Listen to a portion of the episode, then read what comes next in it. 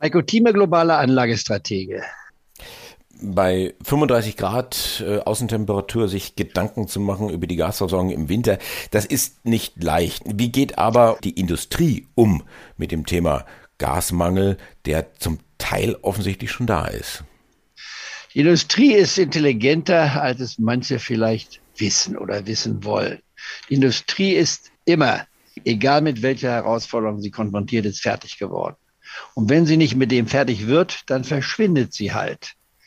Anderen Worten, das Überleben und der Erfolg eines Unternehmens hängt davon ab, wie man sich den Herausforderungen stellt.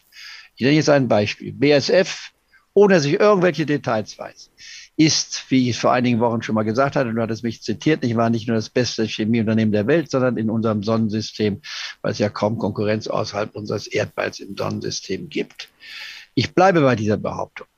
Ich setze einfach daraus, ohne die Details zu kennen, ich bin kein Chemiker, BSS wird eine Lösung für sein Problem in der Gasversorgung finden. Bisher kriegt sie Gas günstig aus Russland. Nehmen wir an, es geht auf Null. Sie werden Alternativen finden.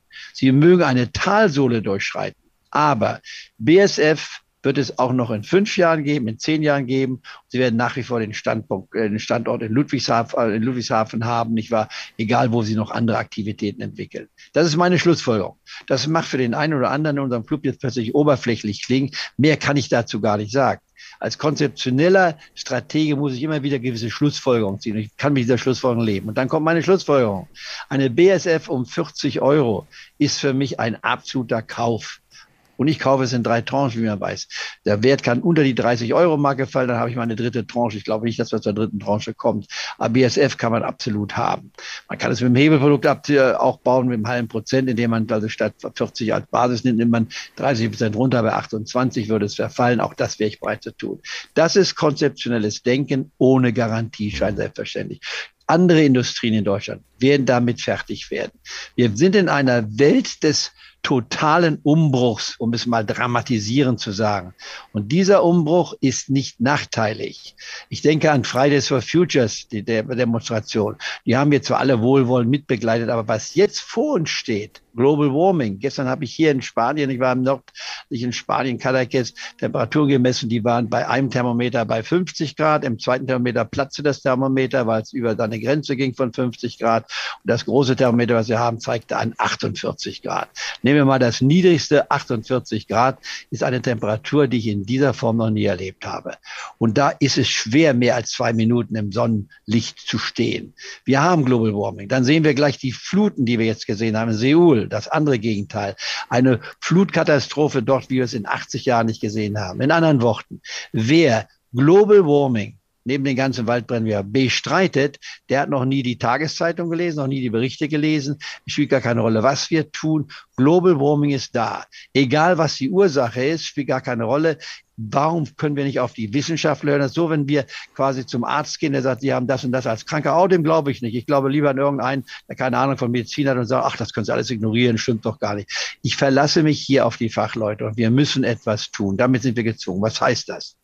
Global Warming äh, Aktivitäten werden schneller kommen als bisher angedacht. Das heißt, wir werden in einer Sturzflut um dieses Bild zu nehmen, Entwicklung haben in der Digitalisierung, die in Deutschland ja jahrzehntelang verschleppt wurde.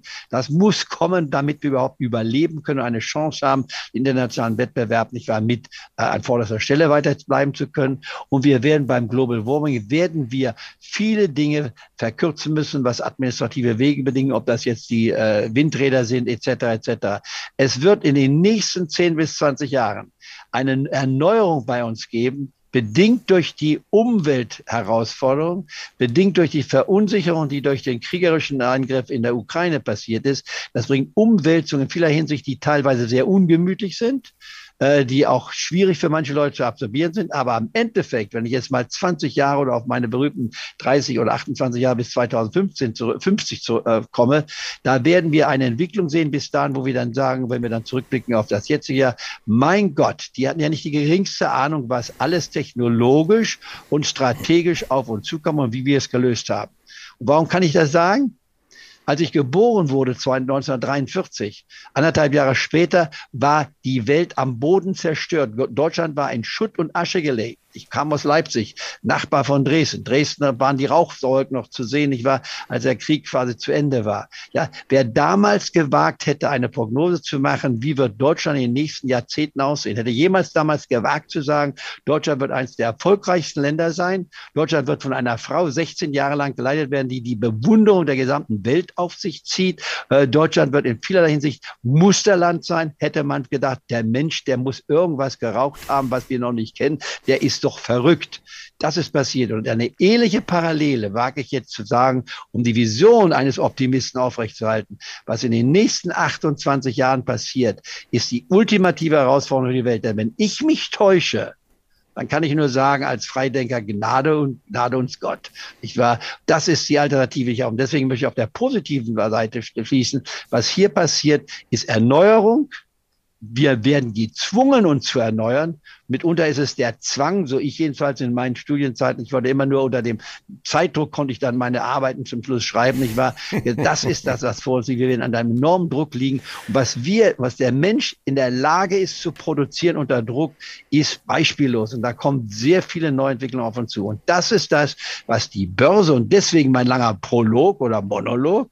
Und das ist das, was die Börse uns als Chance offeriert. In anderen Worten, wir werden Chancen über Chancen haben und der DAX-Index wird trotz eines temporären Durchhängers nochmal auf die 12.000, wie ich nach wie vor meine. Er wird im Endeffekt deutlich nach oben gehen um diese Entwicklung dann auch dementsprechend zusammenzufassen. Und die Chancen für unsere Clubmitglieder heißt dann, da muss man dann investiert sein, auch wenn man jetzt durchaus noch 20 bis 30 Prozent Bargeld haben sollte. Mhm. In dem Zusammenhang ganz äh, interessant, ich hatte gerade gestern ein Interview mit dem Finanzvorstand von Bertrand. Ähm, Bertrand, ein Entwicklungsdienstleister, das heißt, die konstruieren im großen Stil für die Automobilindustrie und für die Flugzeugindustrie. Und er sagte, das Geschäft brummt.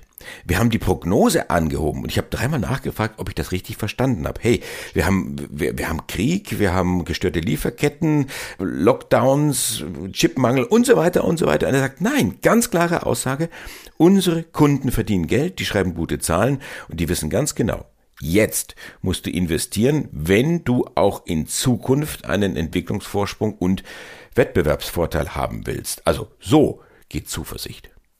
Das ist ausgesprochen positiv. Bertrand war ein Unternehmen, das häufig auf meiner Kaufliste stand, unter der 40-Euro-Basis. Unternehmen war ja als einer der wenigen Überlebenden des neuen Markts gewesen. Ich war um die Jahrtausendwende ein Spitzenunternehmen, was die Ingenieurskunst anbetrifft.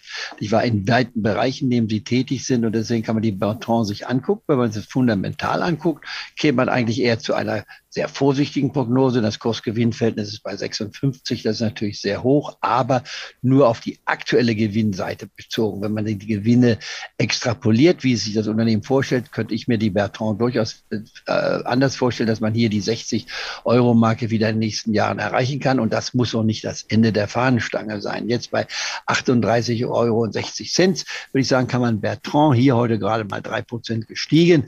Äh, dennoch sagen, da kann man einsteigen. Wir kommen hier aus einem Tiefsniveau, wenn man sich anschaut. Der letzten zehn Jahre waren wir hier gewesen. Ich war am 30.03.2020, also in der Hochphase der, der, der Corona-Krise damals, nicht wahr?